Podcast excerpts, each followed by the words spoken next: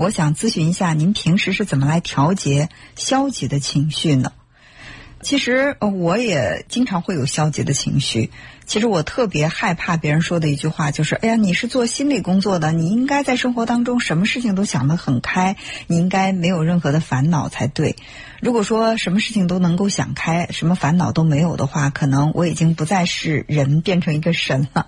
所以说，我们学习心理学的知识，我们只是在遇到呃情绪出来的时候，比如说你说的这个消极情绪，当这个情绪来的时候，我知道我为什么会产生这样的情绪，我也知道这个情绪产生之后，我该怎么做会有助于我在情绪方面缓解，而不是说不允许自己有这个负面情绪。我曾经听一位老师说过一句话，他说：“妇产科大夫也有难产的权利，所以说心理咨询师也有自己心情不愉快的权利。”啊，所以我们每个人都应该允许自己有这种不快乐。当你的不快乐、你的消极情绪被允许的时候，它其实就已经解决了一大半。而往往最不快乐的人是不允许自己不快乐的，不坚强的人是不允许自己不坚强的。就是当一个人越不允许自己不坚强，他恰恰是最脆弱的。当一个人不允许自己不快乐，那他一定不是真的快乐。所以我们就和自己的消极情绪和平相处好了。